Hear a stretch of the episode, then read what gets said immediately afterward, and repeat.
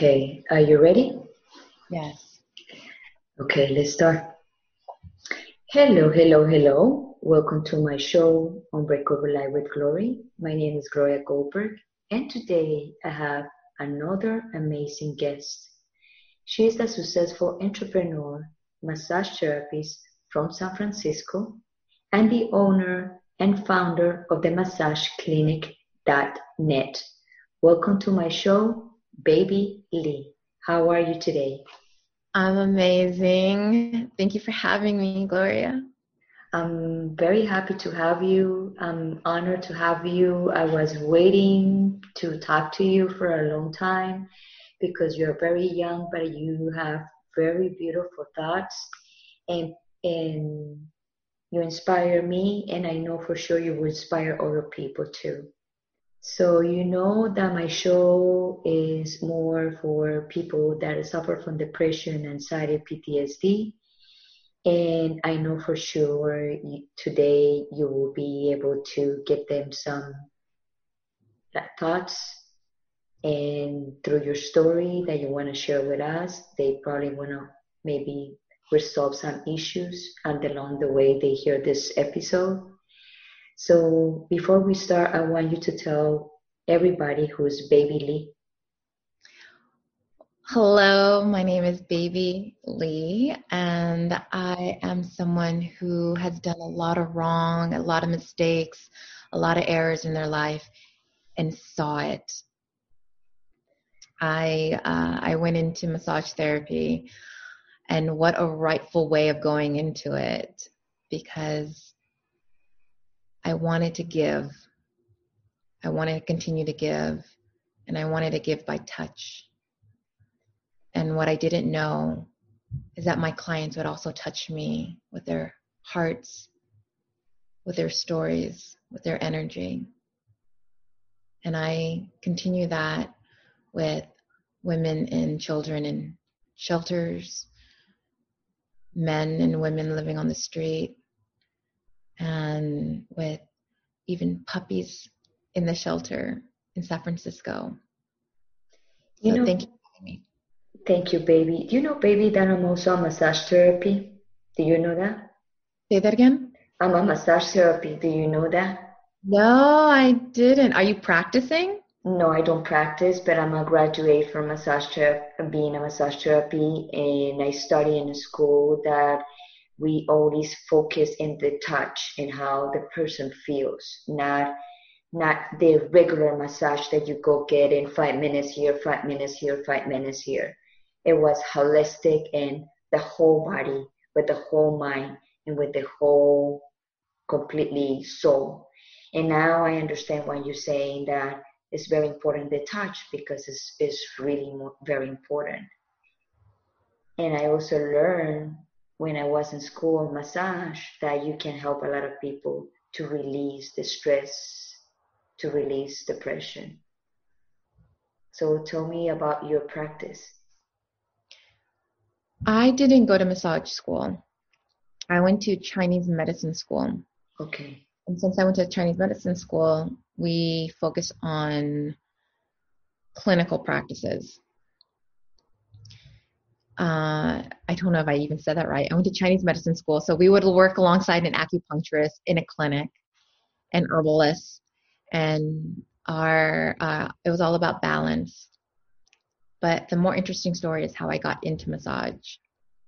Can you please tell tell us? I always, I I always had this understanding that I was lost. I always had this understanding that I didn't know what to do with my life, but I had to do something. So I got into the military and it was time to renew my contract. It was coming up. I decided not to renew it and that I would go into massage because of a man who gave me a massage. He touched me. I was not feeling well that day and he touched me. He hurt me, not because he intended to hurt me, but because he doesn't know the pressure that I can tolerate. And I flinched. And he told me, Are you okay? I don't want to hurt you.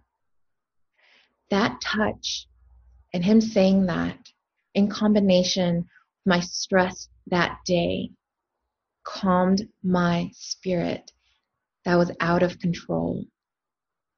It wasn't the massage. It was that fact that he touched me. Wow. And I was hurt. And he said, I don't want to hurt you.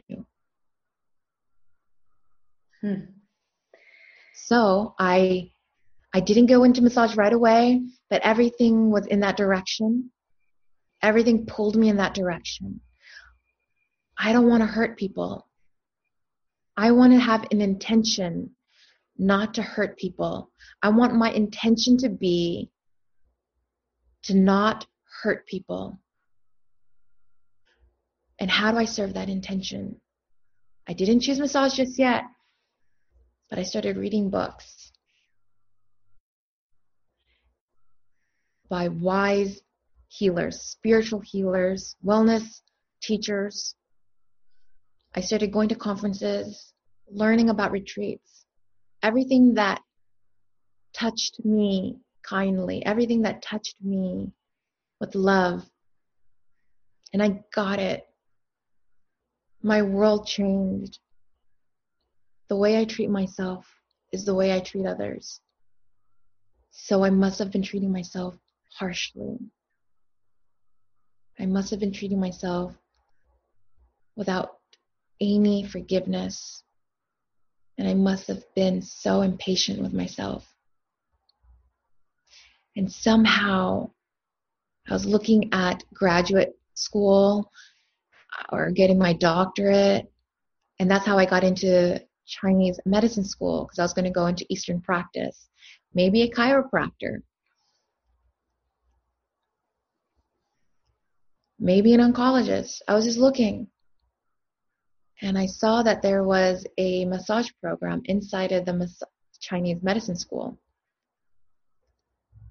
And I thought, I'll follow each branch of Chinese medicine because they consider it branches. And the first branch is massage. And you have a whole a whole direction into yin yang theory.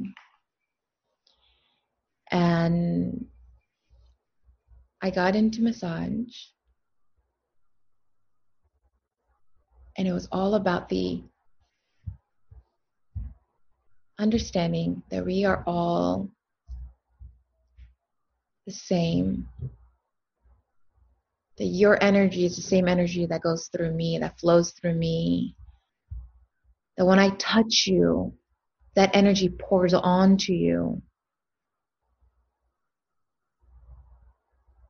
So, when this, I go back to this man who touched me with a massage, his kindness poured onto me because I was lacking it on myself. So it also means that if I am abundant with love and abundant with kindness, that if someone touches me with unkindness, it won't really go on to me because I have so much more love and kindness on me.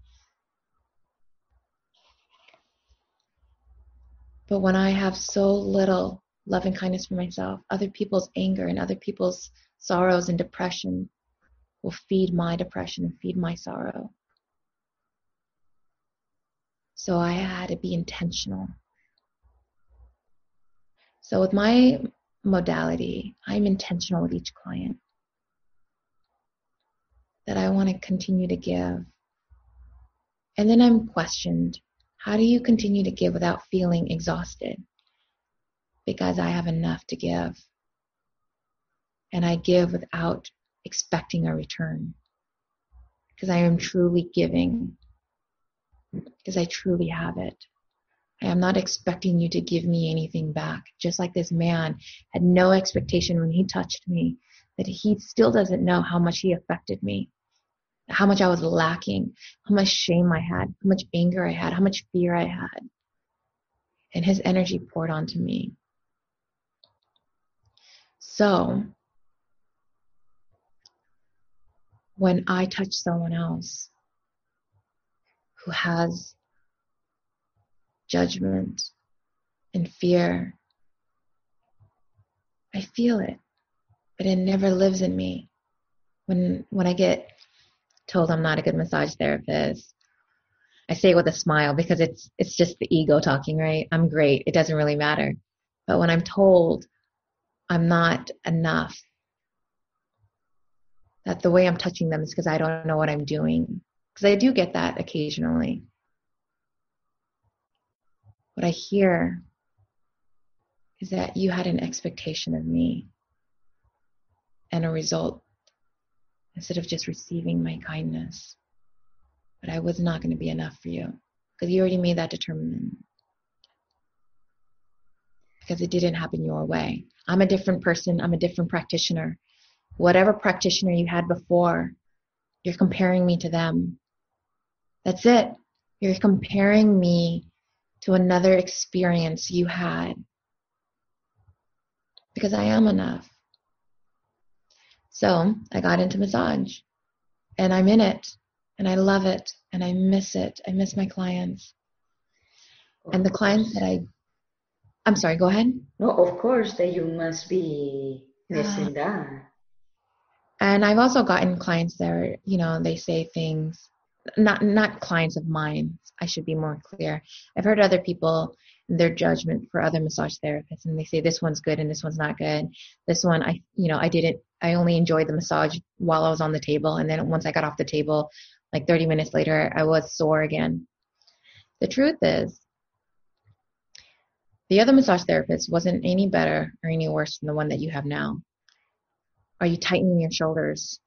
Are you tightening your shoulders after the session are you clenching your jaws after the session? Did you hear bad news that day? Because with the other massage therapists, were things just at more peace that day? Were you just more relaxed that day? Did you just get done exercising, eating a good meal, honoring your body that day?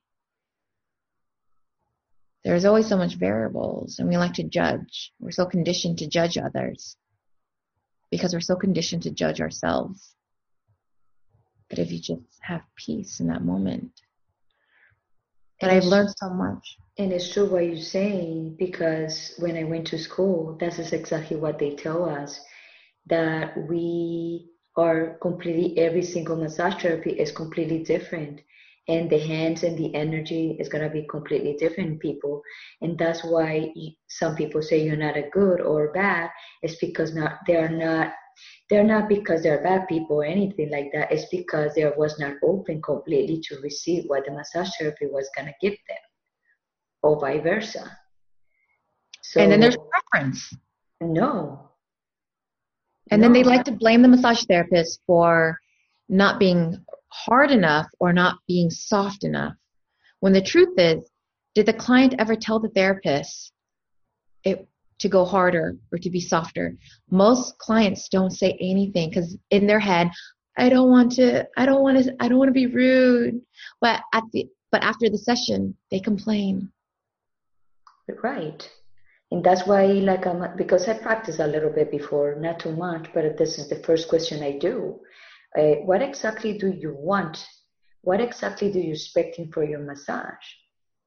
Because if you expect i want you to not expect anything you just want to let it be on the table and, and tell me after. But people is like I have in their mind the massage therapy is the one who the one who make harder that's the good one. And it's not it's not about that. You can cure somebody with a soft touch with a, just a tiny touch. There's some techniques that you just it's just you could touch. do reiki you're not even touching them. Exactly and you and you you getting a lot of, of, of power from that. But people don't know. They're not educated. So you have to also to understand them. And sometimes they're looking for something different and but it also tells you a lot about that person. Whenever someone speaks about another person it just tells you who that person is. Exactly but at the same time there's no good there's no bad.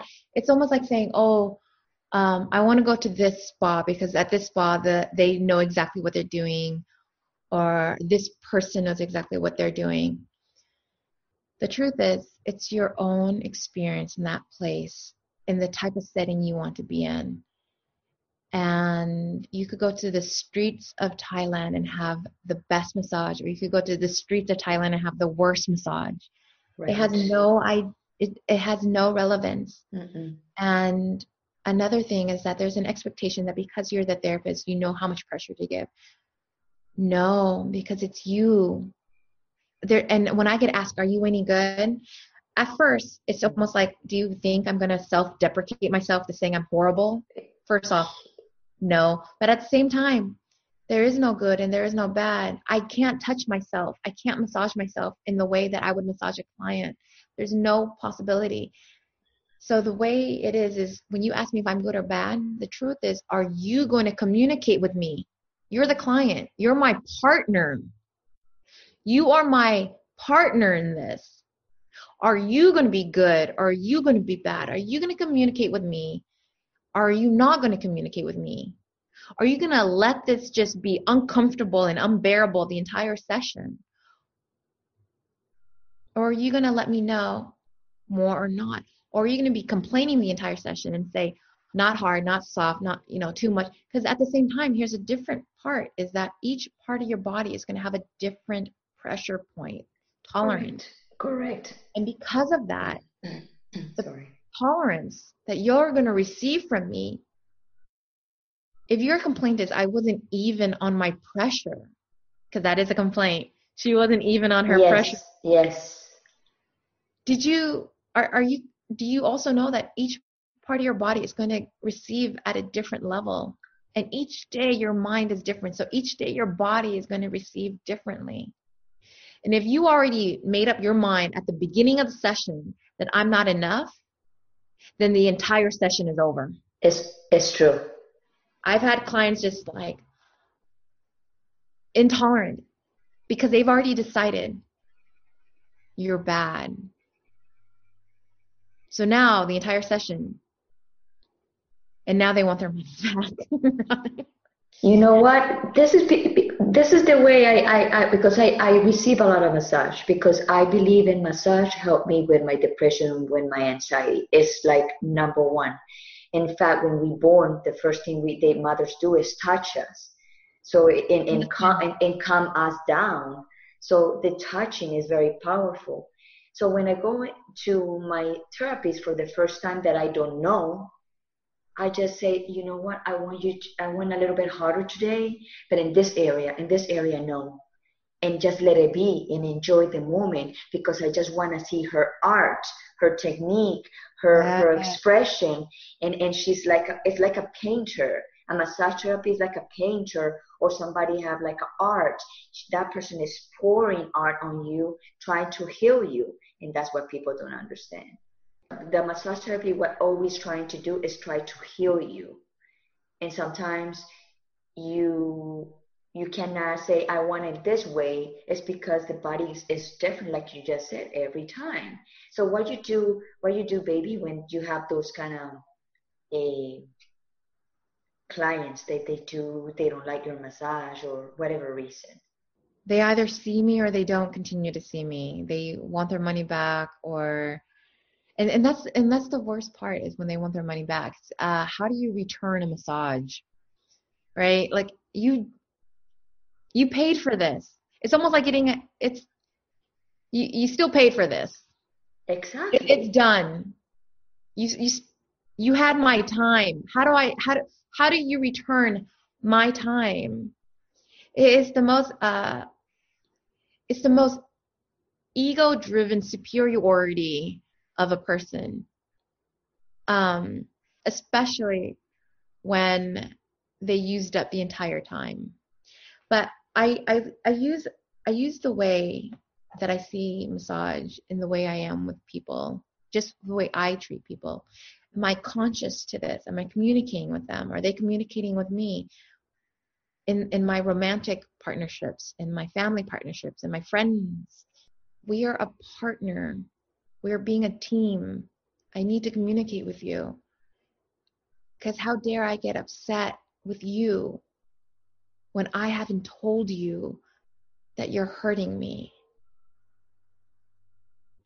But touch is so wonderful.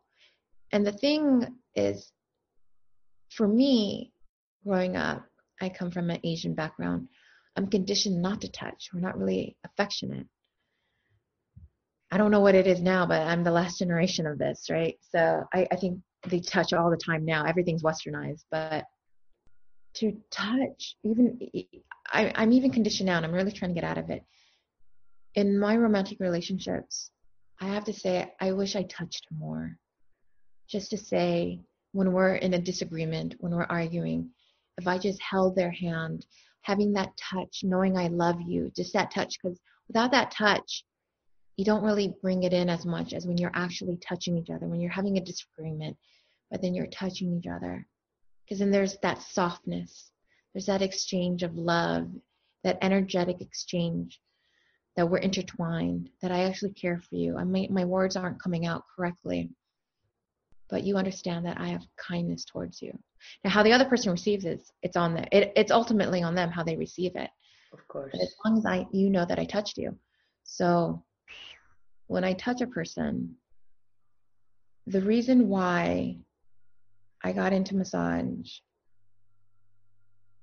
a large part of it was this man who touched me because I was not doing well that day and his touch calmed me. Now, I wasn't going in a massage to change a person's life, but I understood that the reason why the streets are filled with homelessness is because they were touched with anger, they were touched with fear, they were touched with limitations. And it's true.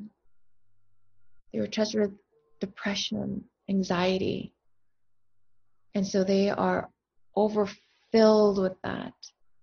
Yes. That as long as they're touched with compassion, love, then I can at least touch them with that and give that into them. So when I, I love going into the shelters, I love it.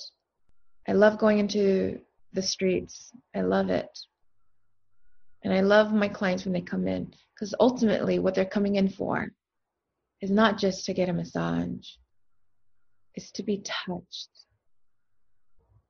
They want to be touched. I've had clients who simply come to me because they want to be touched.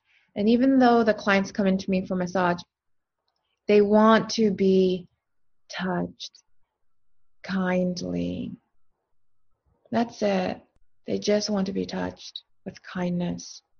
So most of my clients that come to me, it's not because I'm the greatest massage therapist in the world. I don't even know what that looks like, by the way.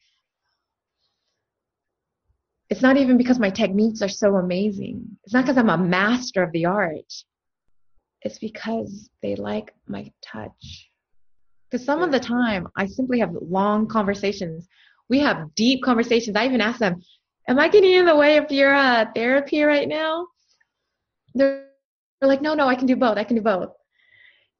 And I have like these long, deep, deep philosophical conversations.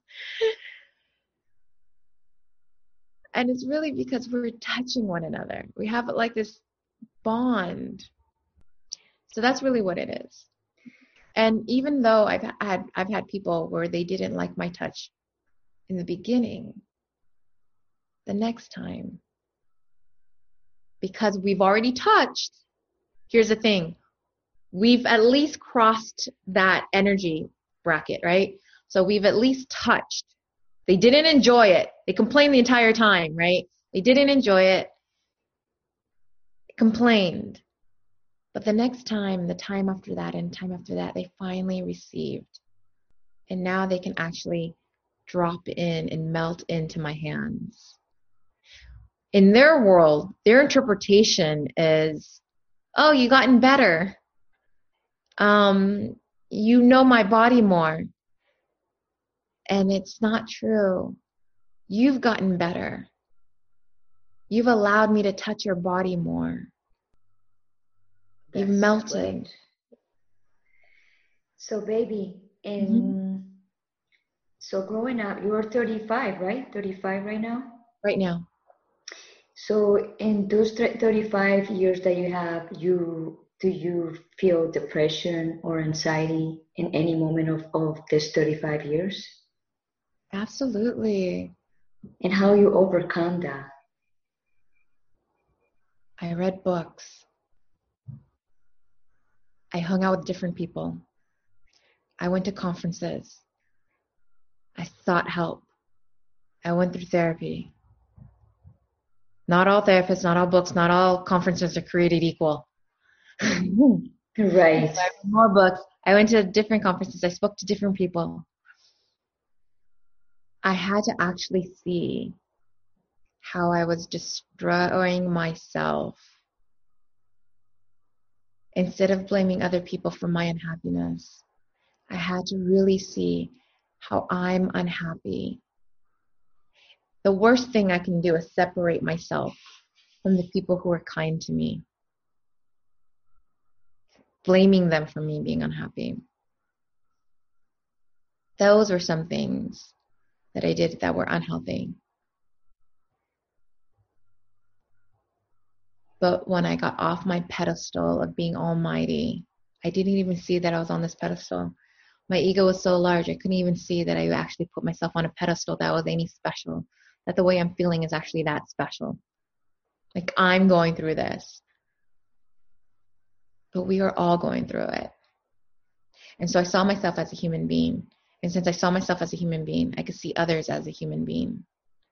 But I had to find the right grouping of people. Because my people were the reason why my mind was unhealthy. I had to change the people. And it's not that they're bad, it's that they're bad for my mind. I can't be around people who are complaining about how un- unlucky they are. I can't hang out with people who tell me how unlucky I am. I can't hang out with people who are complaining and do nothing.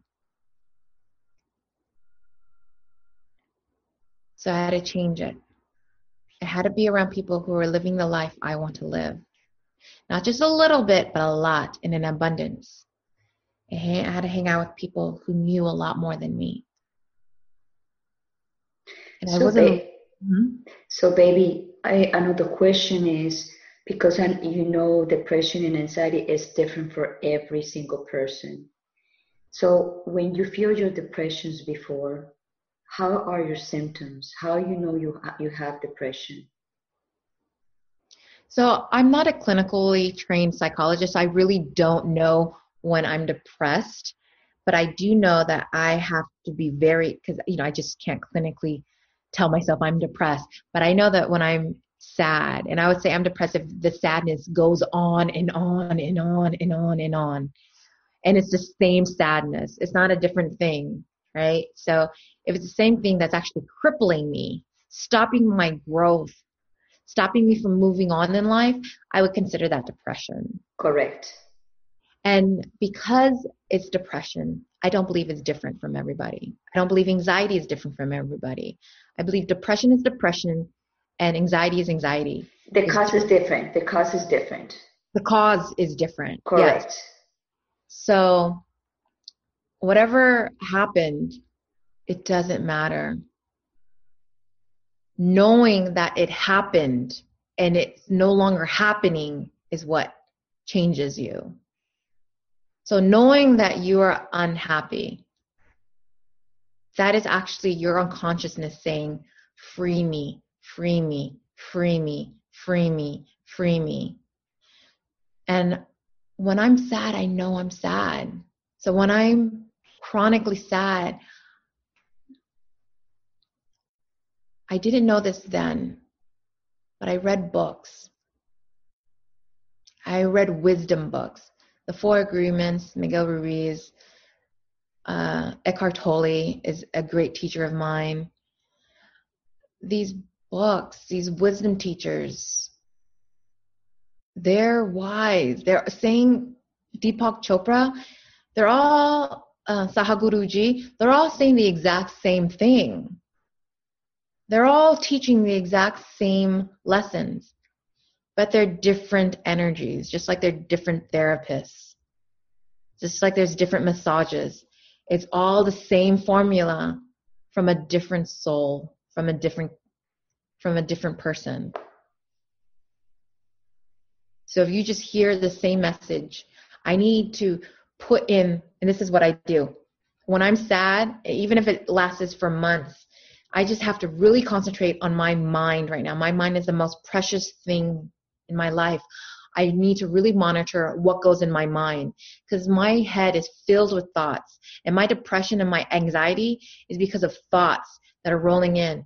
And my anxiety is fear based on something that doesn't even exist. My anxiety is coming because of a conditioned way of being.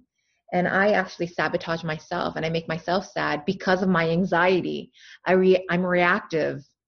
I react instead of I react instead of pausing.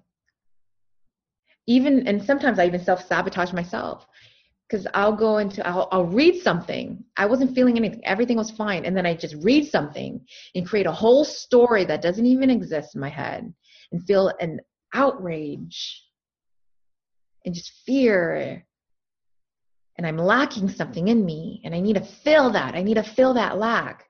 I need to react right now because if I don't react, uh, the the world's going to collapse. For some reason, I'm going to lose more. Had I just paused and took a moment,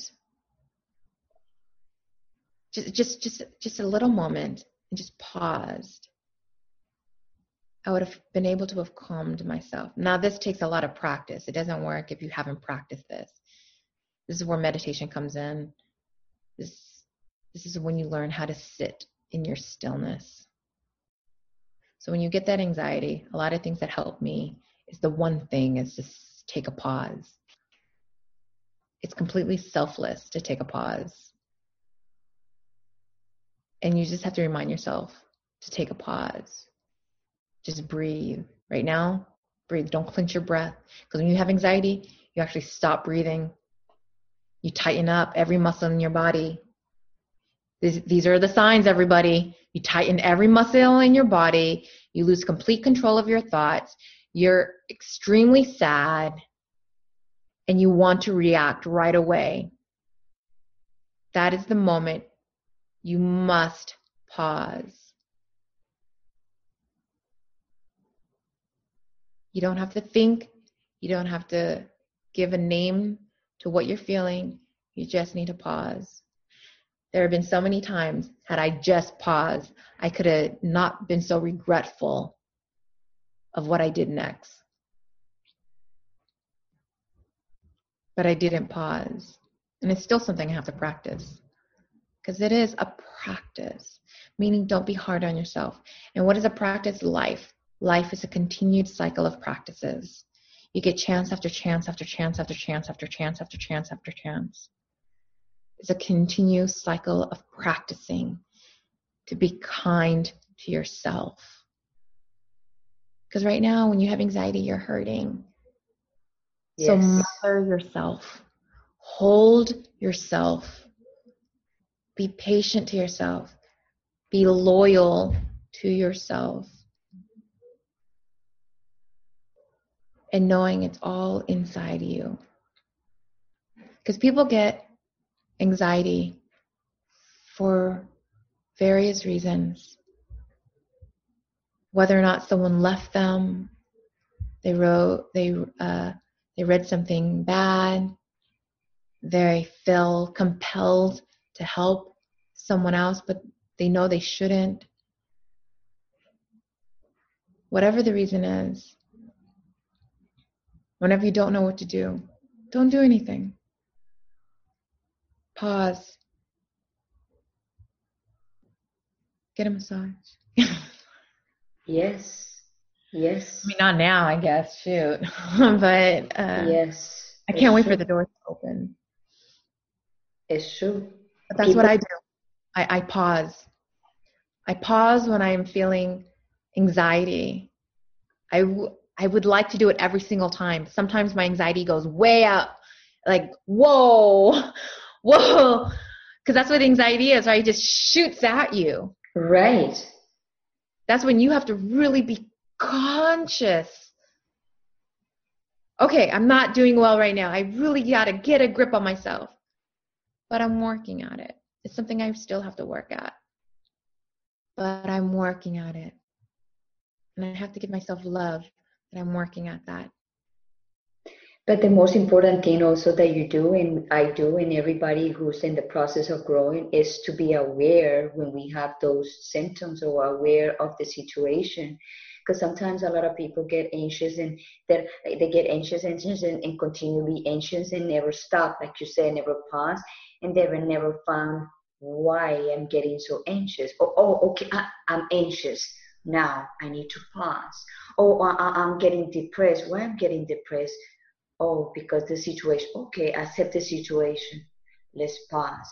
And there is like a, it's very difficult for a lot of people because they are in constant um, anxiety movement. after anxiety, movement, anxiety after anxiety, and they don't know they don't know they don't know themselves when they really are hurting. Because Let's bring this into massage. Okay, let's bring this into massage because right. it's so universal. So in massage, when you're massaging a person on the table, no therapist is going to know your pain tolerance in any area. They'll say, if you ask a pain, if you ask a therapist, can you feel my knots? whatever they say, if they say they can, they're lying. No one can feel knots, nodules. You're just skin and bones, really. You're just muscle, skin, and bones. They're like, oh, can you feel this tension? No, they can't feel anything. But what they can feel is tightness. They at least can feel like, oh, you're, uh, you're, uh, you're, you haven't like released your body. That's what they can feel right? Because that's easy. If I could flip you or if I could flip you around, then you're loose. If I can't, then you've you haven't like just released your shoulders and your back and your muscles. So with that, when you first touch a person, the session really doesn't start until 20 minutes into it because the client doesn't fully release their bodies. They are not calm yet. So you can't apply firm pressure just yet. Mm-mm. And they want it right away. The mm. truth is, they haven't released their body. They haven't allowed the time to calm for entering. And then, even after the 20 minutes, and you are applying pressure, you have to apply it slowly, inch by inch. And then you're just like, okay, breathe. You ask the client to breathe, and then you go deeper. Because by them breathing they are you're telling the client to relax. Okay relax even more. But if you say relax no one knows what that means. No one knows what relax means. So you just say breathe. Mm-hmm. then you can go more. Breathe more. So when you're filled with anxiety know your body is tightened up know that you are constricted and at this very moment you need to pause and breathe and allow your muscles to soften because nothing is going to be handled right now. You haven't allowed it to just roll over. Right. You haven't allowed this anxiety, which is just a feeling, to roll over. Your whole body is at stress. And you've attached yourself that these feelings are me, that these thoughts are mine but they're just thoughts that turn into feelings. And your thoughts are not yours, your feelings are not yours. They're, you're just really this beautiful soul who has a thought and has a feeling. And you just need to breathe and let the pressure of this anxiety, because it is pressure, right? It, it's heavy. Anxiety is heavy. Anxiety is a beast. It's hurtful, it's painful. But as long as you breathe and you receive it, don't stop your feelings. Right. Just let it pass. It hurts. It hurts. It, it weighs a lot. But it will pass. But you need to release the pressure so that the pressure doesn't weigh so much. And then you can learn the lesson in the pressure. Because there's a lesson. Yes. So, baby, do you have any um, habits daily that you can teach my audience when they have depression, they have anxiety, for example? Pause and meditate. That is your time to realign yourself. And you can, I'm going to say daily meditation is the best form. If you just meditate every now and again, it's like going to the gym and working out every now and again. You're not going to see results. It'll feel good for that. You'll create endorphins, but you're not going to have results if you just exercise every now and again whenever right. you want that bikini body. But you need to continue to exercise. You need to continue to nourish yourself. You need to continue to meditate. You need to form a meditative practice. Because when people meditate, whenever they do feel anxiety, then they don't build the discipline for the meditation. And the discipline is the stillness. That stillness is life saving, it's life changing, it's life developing. When you can sit in stillness, that's when you have gained control over your mind. The reason why people can't sit still, the reason why they say, oh, I just keep thinking, the reason why people say, I'm just so distracted, the dog's barking, my kids are screaming, is because you haven't gained control over your mind. Right. So gain a meditative practice. Start meditating now. Meditate two, three times a day. And when you feel anxiety, that pause is your meditation. And you don't need anything but your breath. You don't need soft music in the background. You don't even need a quiet space. Your breath is more calmer than the ocean. Listen to your breath. Listen, the, if, if, if, if it's hard to listen to your breath, then pay attention to the rise and fall of your chest.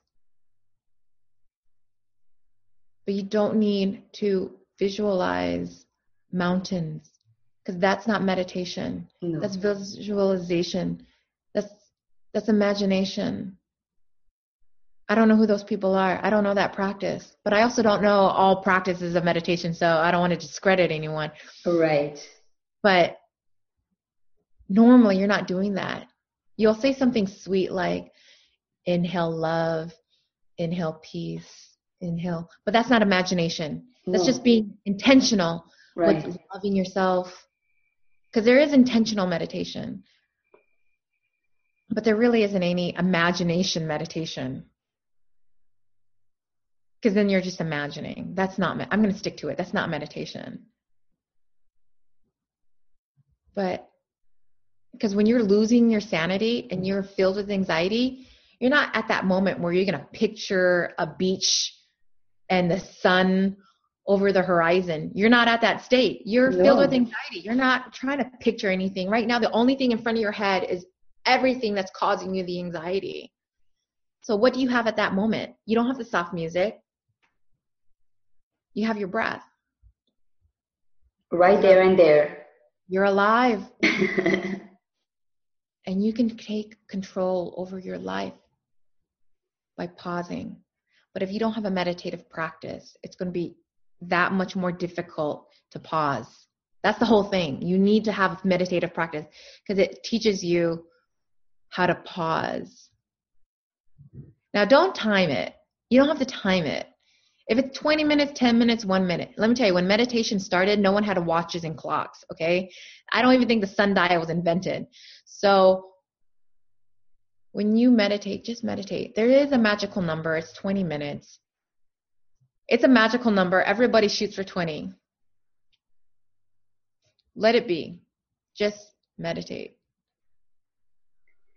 Wow, that's very awesome what you just said.